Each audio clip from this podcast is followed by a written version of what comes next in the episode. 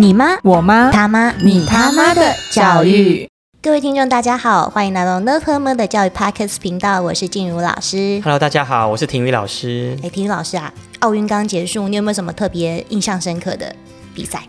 哦，说到这个印象深刻比赛，当然就是要推我自己大学的时候是桌球校队所以看到那个奥运的桌球，尤其是那个铜牌战的那个林云如小跟那明个同学，对跟那个奥恰洛夫的比赛，我真的觉得哦，又重新燃起我的桌球魂啊！哦真的精彩。那没可错是比起这个桌球项目啊，其实有更多的家长是开始关注到一个很热门的话题，什么嘞？那就是自学喽。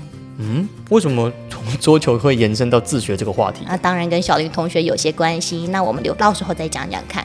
呃，还有另外一个原因啦，就是奥运之后马上就是开学季了嘛，那八月、九月，许多爸爸妈妈就开始积极的寻找一些教育呃资源喽。那除了我们一般的普通体制内的教育选择，其实还有其他的选择，让爸爸妈妈也非常的头痛呢。哦，是什么？ 这还感觉蛮急、蛮蛮紧凑的，就是因为最近就是疫情好像刚刚才趋缓嘛，那马上九月就要开学了，那。说实话，又不了解为什么爸爸妈妈在这个时候好像会特别的那个感觉有点躁动哈。当然啊，嗯会紧张喽。所以像其实呃一些呃实验教育啊，或是在家自学，现在都变成了 Google 的热搜字哎。嗯，其实可以想象了，可以想象了。嗯，那因为我们之前有家长来讯回馈，就觉得说听一次十分钟不过瘾，然后又分成上下集，觉得意犹未尽，所以这一次我们特别的合集，再加上十分钟，让你大家听到三十分钟的精彩讨论，好不好啊，婷宇老师？嗯，我觉得不错 了，不然不然每次讲一讲，讲到一半戛然而止，感觉也是让家长们或者是让想有兴趣的听众朋友要等到下个礼拜才听，那个热度啦或者那个回馈的感觉，好像也是连续性吼，对，好好延续性好好。像不足了，确实是，我觉得这个调整是蛮好的。好，那这次我们就特别不一样了。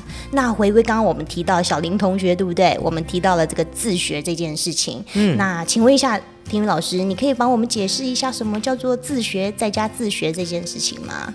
哦，好，为了这一次的这个 podcast，、啊、我其实我上网找了蛮多关于自学的这些讨论，是那我大概归纳了几个，无论是呃理学术派的啦、理论派的啦、网络乡民的解读啦，是，我觉得大概可以分为四个部分哦了。哎，怎么说？大概四个嗯对于部分自学的讨论，大概主要有四个脉络了。嗯嗯，那第一个脉络呢是家庭环境跟经济条件，嗯这个大概占了所有讨论的最大宗。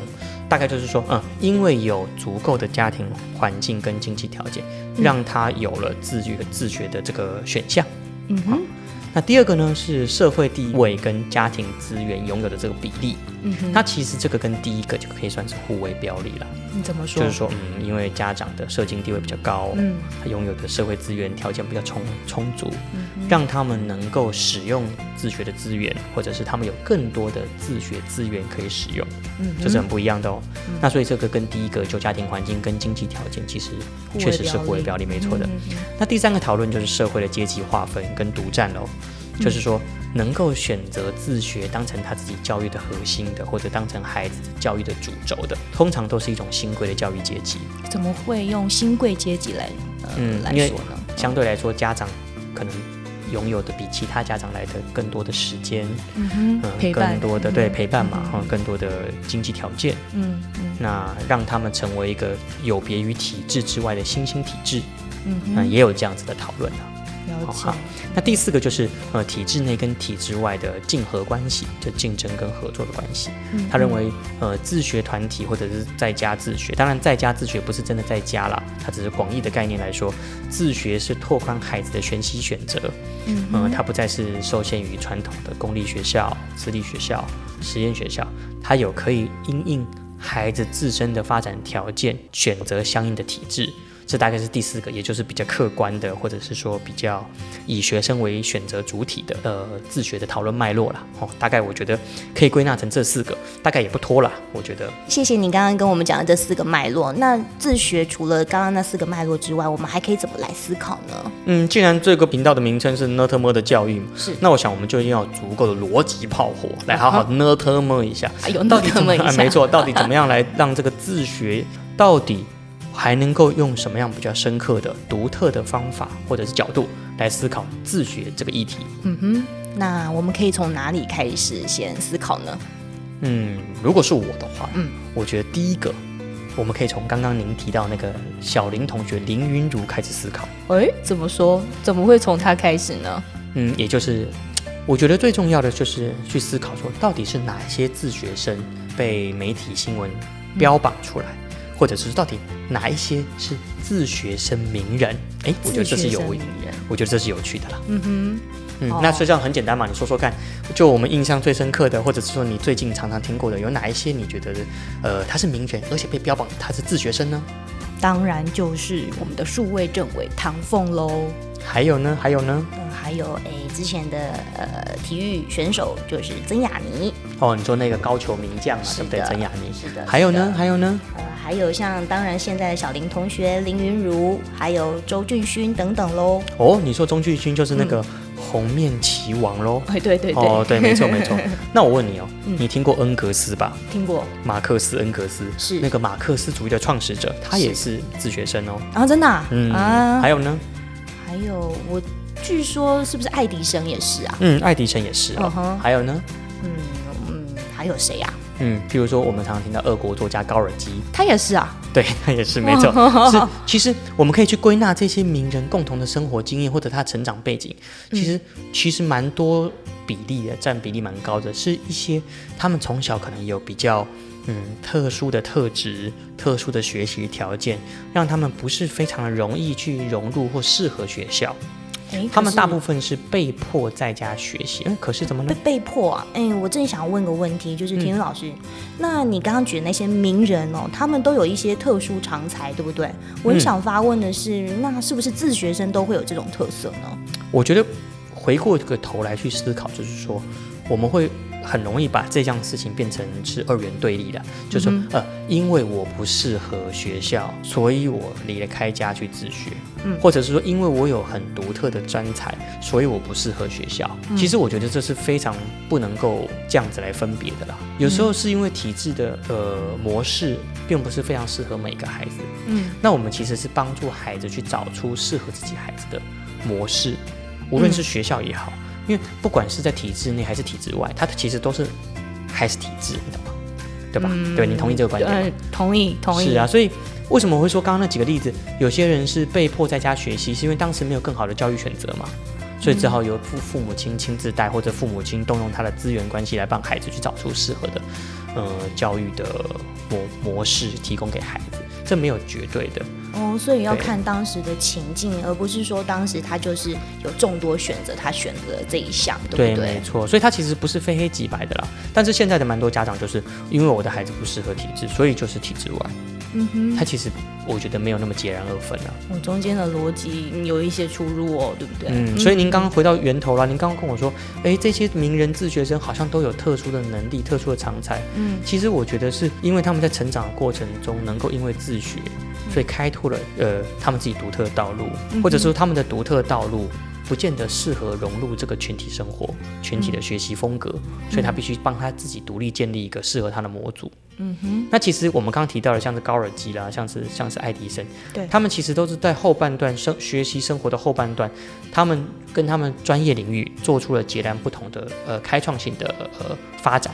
对所以事实上，他们是因为自学而开拓了与自己专业领域截然不同的世界，而不是因为他们从小选择了体制外，所以开拓了一个新的世界。这其实是很大不一样的。嗯哼哼。但是我们到最后，媒因为媒体新闻的炒作、媒体新闻的标榜，所以好像自学生变成一个集合名词。对对，变成一个均值化的一个一个一个一个名词，就是说只要自学生就一定会成功。对， 直接对不对画上等号。对，这就样那对不你想想对，看，我们最近一次听到这个流行话题是什么？一定是耳熟能详的什么？猜猜看，猜对猜对有奖，猜对有奖。嗯嗯呃，是是什么呢？嘿嘿，我讲出第一个字你就知道了，呀，雅嗯雅，嗯哼，怎么办？我猜不到。好猜不到，你一定记得雅斯伯格吧？哦，雅斯伯格，对不对？嗯嗯嗯，没办法适应学校的雅斯伯格，一定是因为他数理成绩很好，一定是因为他在逻辑表现很好。你有没有发现，好像好就像变成必然性的对，好像推那导种了很细节的那种认识孩子的方式，很细节去建构孩子成长过程的元素，嗯因为这些媒体报道，因为这些家长的的的的过度诠释，或者嗯是过度的不诠释，所以它变得很简单的一个名词，对不对？没没错没错，对啊被简单化了。对啊，所以其实是自学生背后透露的讯息其实是很丰富的。嗯，对，嗯。那那这个自学生除了这个自学，那你觉得最重要的一点是什么？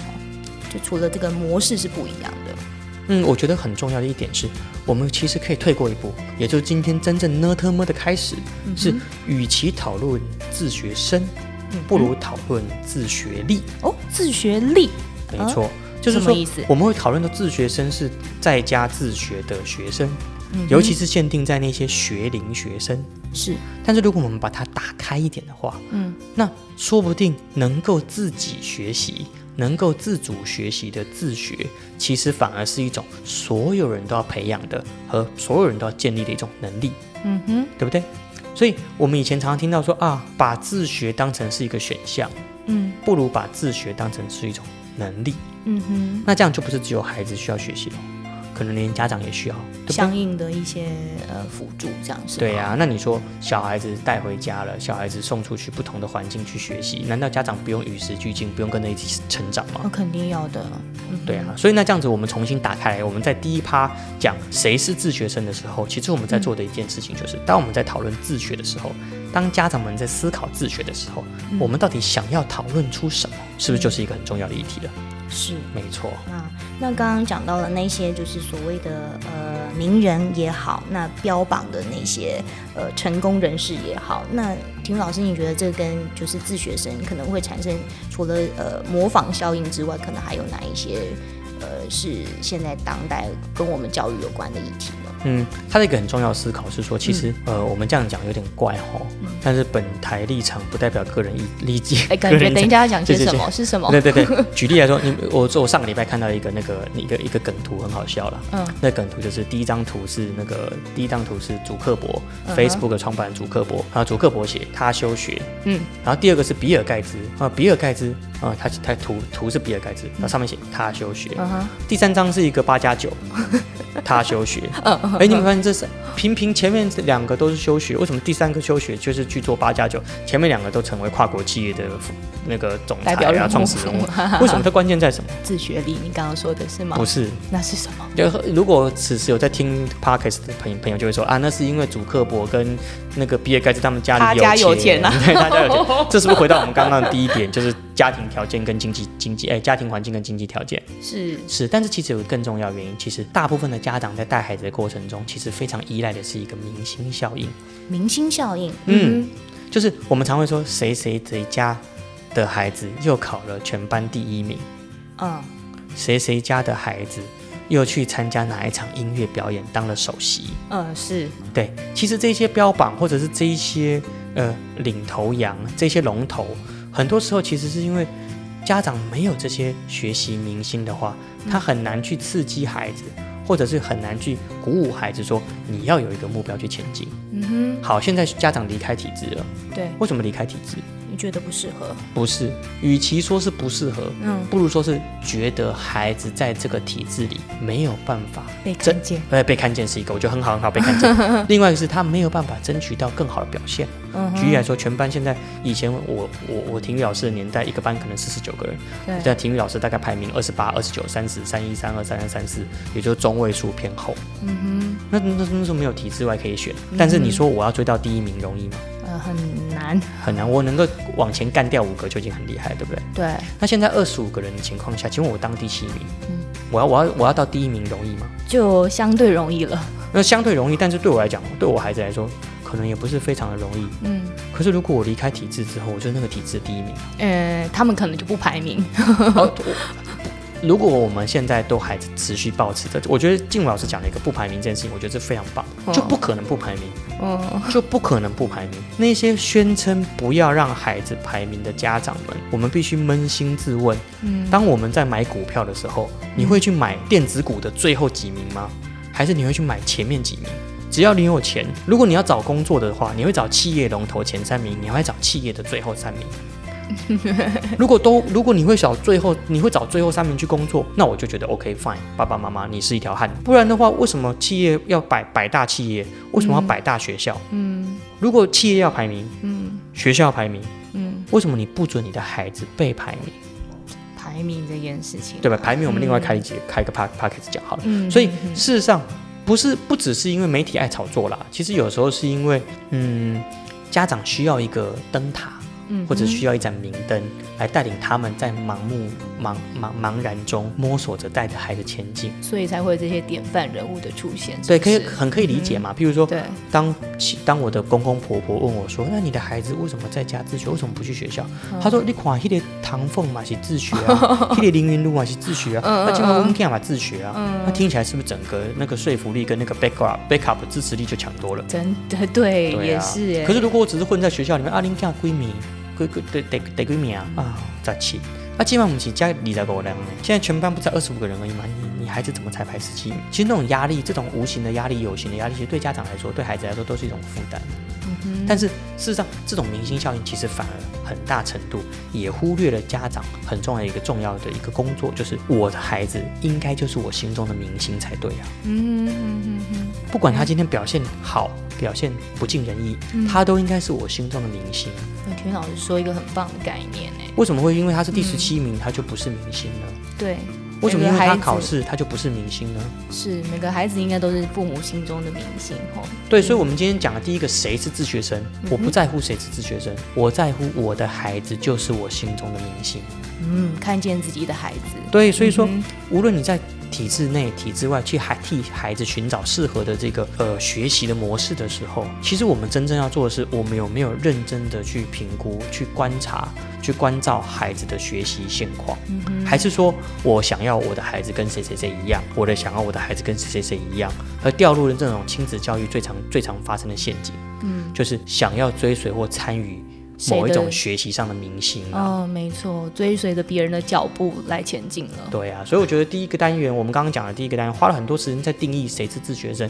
嗯其实真正要定义的是，那我们有没有找到认识自己孩子的那个标准了解？我觉得很重要，对不对？嗯，对啊。那田宇老师，那呃，还有另外一个想要请问一下，就是你觉得像体制内跟体制外的呃学习方式，他们的优缺点各在哪里呢？关于体制内的优、体制内外的优缺点，嗯其实已经非常多的论述啊，非常多的是报道跟研究都在做过相相关的证明了。是这体制体制其实是一个笑话啦，啊，怎么说？用笑话两 字，突然突然又开炮了 啊！那是不是这样怎么的？请问一下，同样都平同样都是升学体制，嗯，台湾的升学体制、日本的升学体制、韩国的升学体制、大陆的升学体制、美国的升学体制，难道那些体制全部都是垃圾吗？也不能这么 说。对，难道难道去去去考托福就不是补习吗？嗯，托福就不是体制 吗？雅思就不是吗？啊也是也是也啊是？吧？常春藤 IV 地格就不是体制吗？当然是，他理所当然是。对啊，所以体制如果那么那么广泛，那真的有人可以在体制之外吗？嗯， 值得深思。对嘛？嗯所以在讨论我的孩子不叫适合体制外，你的孩子就算在体制外，也是另外一个更大的体制体制内嘛。对对，对，所以就不要废话讨讨讨论体制体制体制内外，我觉得都是假议题啦。嗯哼，但是我反而会追究的一个问题，就是常常有人在讨论自学生的时候，会出现一个特别的状况，叫做幸存者偏误。哦，什么叫做幸存者偏误啊？呃，详细的幸存者偏误的真实的这个理论，你可以上 Google 去找，没问题，维维基百科都有。我们简单来说，就是幸存者呃偏误讲了一个很重要的观点，就是嗯，我们所能够观察到的这一些剩下来的自学精英，嗯，可能只是因为更多的自学渣渣都已经被淘汰了，或者是都不足为外人道，或者是都过得很辛苦。可以说是万中选一的概念吗？对，可以，嗯哼，以至于大家会盲目的觉得好像自学真的就比较好，哦，但是他们可能只是自学中的精英，其实还是有很多自学体制中的呃，可能比较呃平凡的，嗯比较不是那么特别，比较那么特殊的，嗯哼，对不对？所以按照比例来讲的话，其实它是少部分的嘛，就是一个啊对不对嗯唐凤，可能有千千，就是只有出一个唐凤，可能有千千万万的非唐凤被埋没了、被淹没、被没被看嗯见，或者他们只是就是就是很默默无闻，但是他们可能也是非常努力的在学习，嗯对不对？对啊，但是因为我们的媒体的炒作跟标榜，好像自学出来都是精英。嗯，如果你上网去查的话，每一个孩子，甚至是大学，甚至是国中，甚至高中，都会有那种自学名人。自选名人。 哦我自学，我骄傲。我因为有学习障碍，但是我克服了学习障碍，因为我自学。它会有一个自学论述在。是，体制内只会考试，我不我我我不要被考试束缚住了。嗯那如果这个孩子之后去当律师，嗯，我不要被考试束缚住了，所以就变无照 律师。哎、还有点梗，哎这个还有梗哦。啊，因为要考试，我要当医生，因为要考试，但是我不想被考试束缚，对所以我就变成大门未知子啊，X Doctor X，没有道理 嘛。那我要开飞机，我不想去考试，嗯，所以那就就就就没办法啊 当机师，就没有 就可以办法相应的对，对所以 就不知道为什么讲不下去了。好，所以事实上，呃，一个幸存者偏误的一个很重要的原因，或者是定义说自学是不是针对真的对孩子有价值，嗯很重要一个点是说，呃，我们大部分的家长已经看腻了所谓的体制内的分数明星了，哦，例如说这是呃会考又是谁呃夺得高台大分医怎么科样？哦 台，大医科榜首在 哪一是间高中？嗯哼建国中学第一名，全嗯校哼第一名是哪一个国中毕业的？嗯体制内的分数就是榜单嘛。哎对，啊，榜单就是什么？榜单榜分数啊 No No No 就 No，是我觉得你对榜单的认知太浅。啊那你怎么说？嗯榜单的好坏、哦啊能见度，只取决于补习班门面墙壁的那个大小，大门神，呃对不是不是不是，是门的大小。哦哦哦，当它的门的比例是两百公分乘两百公分的时候，嗯它能够贴上榜单就是那五十个人而已。嗯 那五十这五十个人之外的人都这的的学生，是不是就不是分数明星？嗯，那可以谁会希望自己自己的孩子不是分数明星？嗯所以名校光环、分数明星看腻了之后，我希望我的孩子能够有别的被看见的方式。嗯至于孩子是不是被我看见，是不是被我家长正确的看见，可能不是重要的点，对不对？但所以是幸存者偏误让我们让家长有这样子的疑惑。可以投射这样子，对是不是投射嗯可是，那我觉得田雨老师你讲的真的真的还蛮，嗯，家长真的要深思，这是一个蛮需要注意的重点呢。因为如果真的是幸存者偏误这个概念的话，那他们可能投射错误，那孩子可能丧失的是未来的学习这个阶段都都是不是在原本的体制内，那是不是真的适合他？那可能会影响一生哎。这还好了，只是绕远路啊，是啊影响一生倒不至于，绕远路是是必然的。哈对啊，那再来就是说，我觉得更多的孩家长其实选择离开体制的一个很重要的原因，是因为担心自己的孩子成为体制下的牺牲品了、祭品了。简单来讲嘛，有人当第一名就有假设全班二十五个人，有人当第一名就有二十五个陪榜了，概念上是如此嘛，对不对？好，再来第二个，我觉得比较有趣的是，就是呃，体制内的明星看习惯了，现在我有新的选择，我可以让我的孩子重新成为明星。嗯嗯，所以是不是我的孩子在体制外有一个又有一个新的竞争跟新的竞争的机会，或者说新的竞争的场合了？嗯对，没错没我错，孩子是体制内体制考外哦第一名，没有，我孩子是体制内考第一名，嗯我孩子是体制外第一名，哎哦 没得比较呢，没得比较，对不对？呃另辟战场。 啊对对对，其实这对半这大部分也满足了家许多家长们的心态啊，嗯在这 A A 战场打不赢你，我开个 B 战场打不赢。也是对不对？那如果 B 战场打不赢怎么办？再开个 C C 战场好了对嘛？反正体 制另辟体制蹊是径可以不停的开辟的嘛。对对对不对对对对，对啊，所以变相来讲，你会发现我们刚刚讨论到现在，主体主体都是谁啊？都是家长耶。其实都是家长哎嘛。，对呀、啊不对。所以到底帮孩子开辟了这个新选项或新机会，对孩子来说是利是弊，家长真的清楚吗？嗯我觉得从这个角度再去反思，我觉得家长会对于自学这件事情，或者是体制是什么，会有必要做更深刻的讨论，尤其是父母之间、夫妻之间、对孩子的选择。那如果说到家长，那天宇老师，你觉得在自学体制的那这个家长扮演的角色应该是怎么样，会是比较恰当的呢？嗯，我觉得我们先回到最后，刚刚讲到了一个，我觉得自学的这个价值是很重要。其实是，如如果你有看过那个呃《火影忍者》，嗯，你就会知道那个漩涡鸣人他是祭品，嗯，那漩涡鸣人他身体呢藏了一只九尾狐，对，那么他们就说他这是一个祭品的力量，就是祭品之力。嗯，所以与其我们去思考说幸存者那些自学生名人，嗯，自学生明星，嗯，我们应该去帮孩子建立他自己的学习场域，而不是找一个学习场域让孩子进去。你听得清楚这个问题吗？嗯，自学只是一个教育的选项，它对甚至连方式都不是，它不是一个方式，你懂吗？他嗯我在家自学，怎么自学？方法每天考试，嗯哼 那、是不是一样？所以是它只它连方嗯式都谈不上，它只是一个选项，就是我选择自学，它是一个 item，、它是一个一个一个项目名词，对，它是项目而已，对不对？是，嗯，所以你刚问我说家长扮演的角色嘛，是不是对？我觉得家长扮演的角色就刺激了，哎，如何自己呢？嗯，直接开炮。仔细想哦，各位听众，如果我们把自学生这个观念开放成自学力、一种能力，嗯那请问一下，自学是不是其实随时都在发生？对，其实，在体制内随时也可以自学。没有没有，在体制内也在自学嘛？难道有一种东西叫他学吗？嗯对不对？你你你呃自己我我记只起来叫做自己记起来叫自记，嗯他帮你记叫做他记，嗯，他帮你记就不是你自己记，哎，是你自己学叫做自学，老师帮你学谁考试？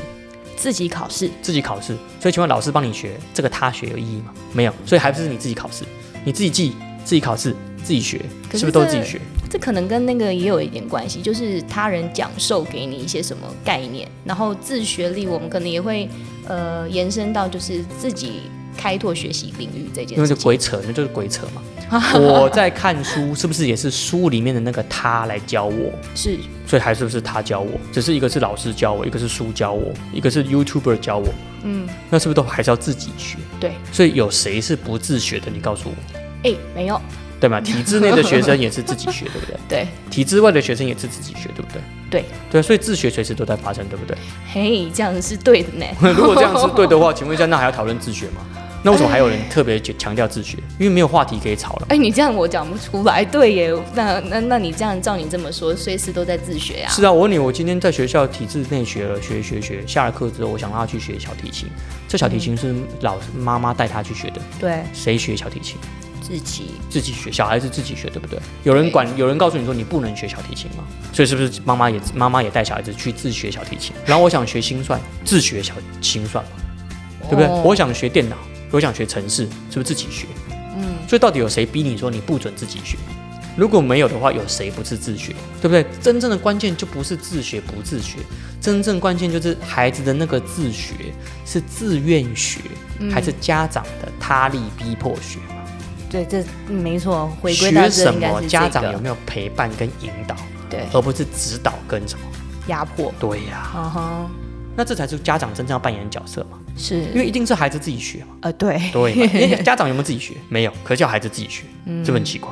嗯，那家长可以怎么做呢？家长也要自己学啊。就是从旁协助的引导方法。我觉得最重要的是刺激啦，陪伴他讨论为什么要学钢琴，为什么要学程式，嗯，因为爸爸妈妈觉得重要，还是孩子觉得好？是爸爸妈妈觉得是趋势，还是孩子觉得乐在其中？嗯，对不对？那如果家长自己心态的话，我大概可以分为三种。如果真的很喜欢讨论体制内外的家长，大概可以分为三种心态。